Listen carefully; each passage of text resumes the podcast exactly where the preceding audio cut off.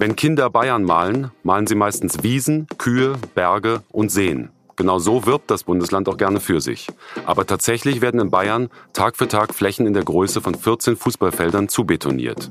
Grüne und andere Gruppen wollen das verhindern. Am Dienstag gab es nun eine wichtige Entscheidung in dieser Frage.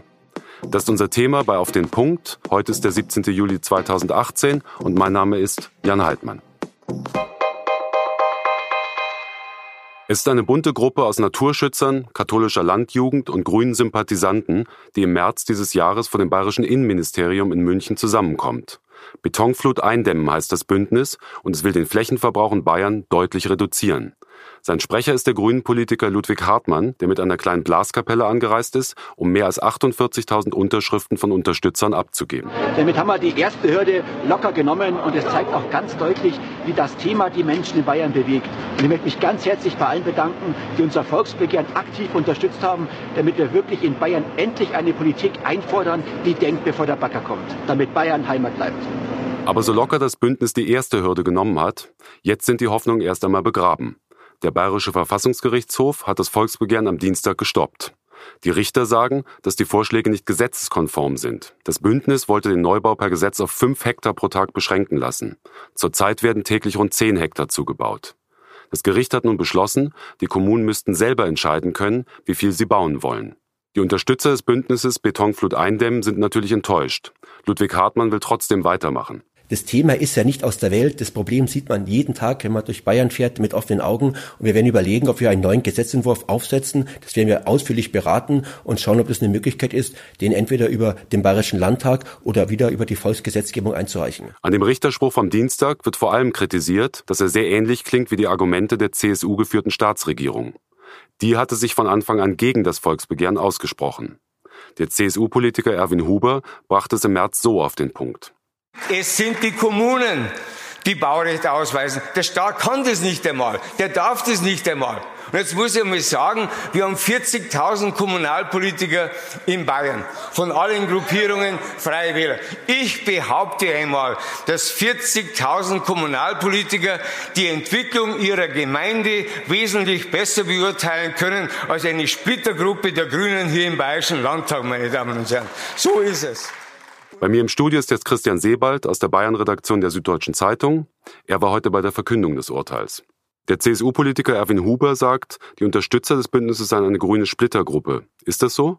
Nein, überhaupt nicht. Das Bündnis für das Volksbegehren hat binnen kürzester Zeit an die 50.000 Unterschriften für die Initiative gesammelt. Das zeigt, wie groß die Unterstützung der Bevölkerung ist.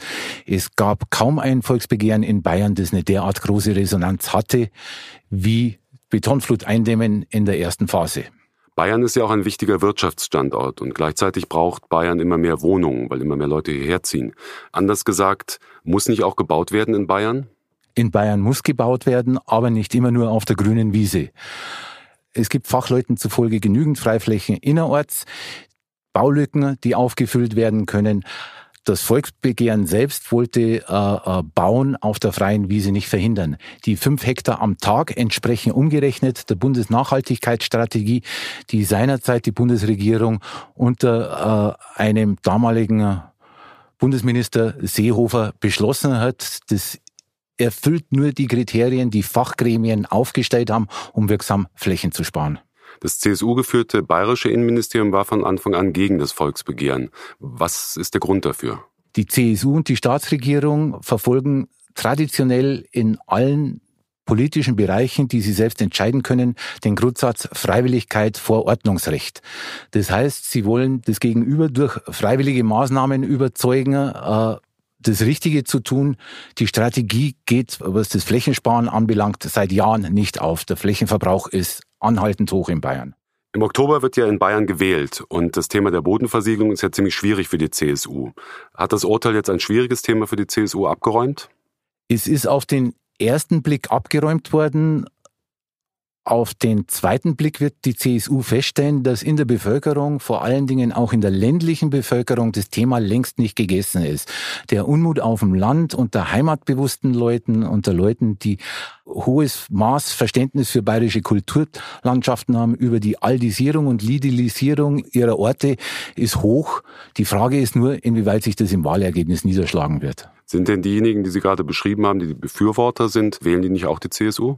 In der CSU gibt's natürlich Naturschützer, umweltbewusste Leute, heimatbewusste Leute. Wie gesagt, der Unmut und diesem Teil der Bevölkerung, der ist groß. Ich kann derzeit, glaube ich, keiner einschätzen, inwieweit äh, äh, die Leute aus jetzt einem dezidiert umweltpolitischen Thema sich von der CSU abwenden. Flüchtlingskrise, Flüchtlingspolitik überlagert im Moment alles. Der Sprecher des Bündnisses, Herr Hartmann, hat gesagt, er will jetzt weiterkämpfen. Wie kann denn dieses Weiterkämpfen nach dem Urteil aus München aussehen? Das Weiterkämpfen soll so aussehen und wird so aussehen, dass das Bündnis das Thema Flächenfraß im Landtagswahlkampf möglichst prominent platzieren wird. Das ist das eine.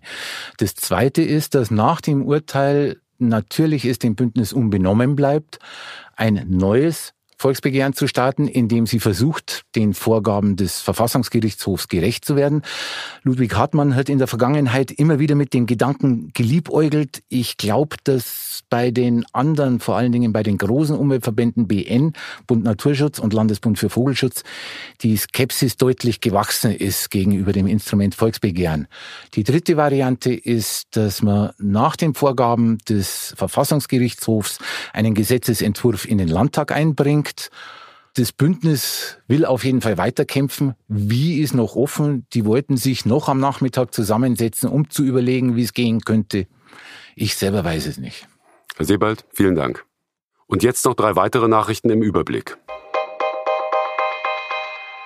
Einen Tag nach dem Gipfeltreffen mit dem russischen Staatschef Wladimir Putin herrschte in den USA Fassungslosigkeit über den Auftritt von Donald Trump.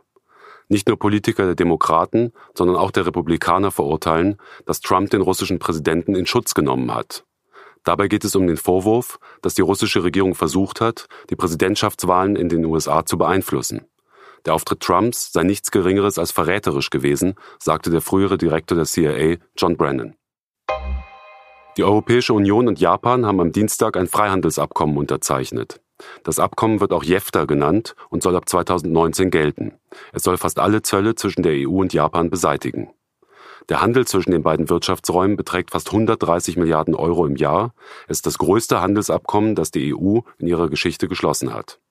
Es wird auch als Kampfansage gegen die Politik der USA gesehen, die kürzlich neue Zölle auf viele Waren erhoben haben.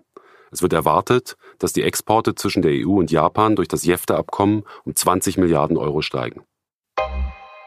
Die russische Regierung muss drei Aktivistinnen der Protestpunkband Pussy Riot Entschädigung zahlen. Das hat der Europäische Gerichtshof für Menschenrechte jetzt beschlossen. Die drei Frauen hatten 2012 in der Moskauer Christus-Erlöser-Kathedrale ein sogenanntes Punkgebet aufgeführt. Russische Richter hatten die Aktivistinnen daraufhin wegen Rauditums zu zwei Jahren Lagerhaft verurteilt. Erst am Sonntag hat die Gruppe bei der WM für mehr Meinungsfreiheit demonstriert. Vier Aktivistinnen waren auf das Spielfeld gerannt. Sie wurden zu 15 Tagen Gefängnis verurteilt.